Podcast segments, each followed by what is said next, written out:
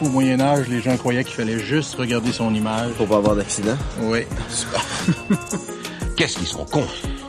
Peut-être pas. Bah, bah, je sais pas ce qu'il vous faut. Dans les épisodes de Passion médiéviste, on évoque souvent plein de clichés sur le Moyen Âge. Mais dans cette série de courts épisodes, nous allons revenir sur quelques questions précises. Et je dis nous, car ces épisodes sont écrits par des membres du collectif Actuel Moyen Âge avec qui j'avais déjà fait la série Villes médiévaux. Dans cet épisode, Florian Besson revient sur l'idée que tout le monde était analphabète. Très bien. Nous allons commencer par la lecture de ces quelques livres. Mais je ne sais pas lire. Quoi, quoi? Quoi? Alors je suppose que tu ne sais pas écrire Non, messire. Que sais-tu alors? Ben, je... Bon, tant pis, alors tant pis. Nous allons commencer par l'ABC. Au Moyen Âge, les gens ne savaient ni lire ni écrire. C'est sûrement l'une des idées les plus répandues sur la période médiévale.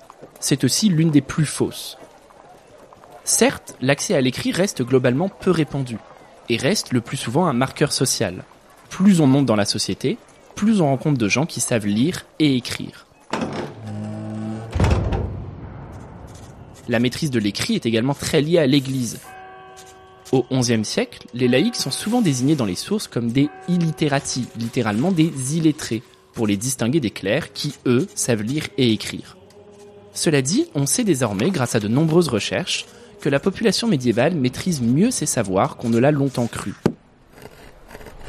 À Novgorod, en Russie, on a ainsi retrouvé des centaines d'écorces de bouleaux portant des inscriptions du quotidien qui vont de Je te donne rendez-vous demain à la taverne à Ceci est ma meule de blé.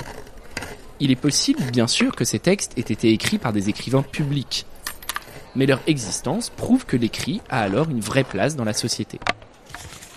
En réalité, il a même de plus en plus de place. À partir du XIIe siècle se produit en effet une véritable révolution de l'écrit. Le texte écrit occupe alors une place sans cesse croissante, que ce soit dans les universités ou les cours de justice, dans les échanges marchands ou dans la sphère privée. D'abord le A, maintenant le B. Un demi-cercle nous donne le C. Merlin, regardez, je sais écrire. Hein? Ah oui, oui, c'est bien, c'est très bien.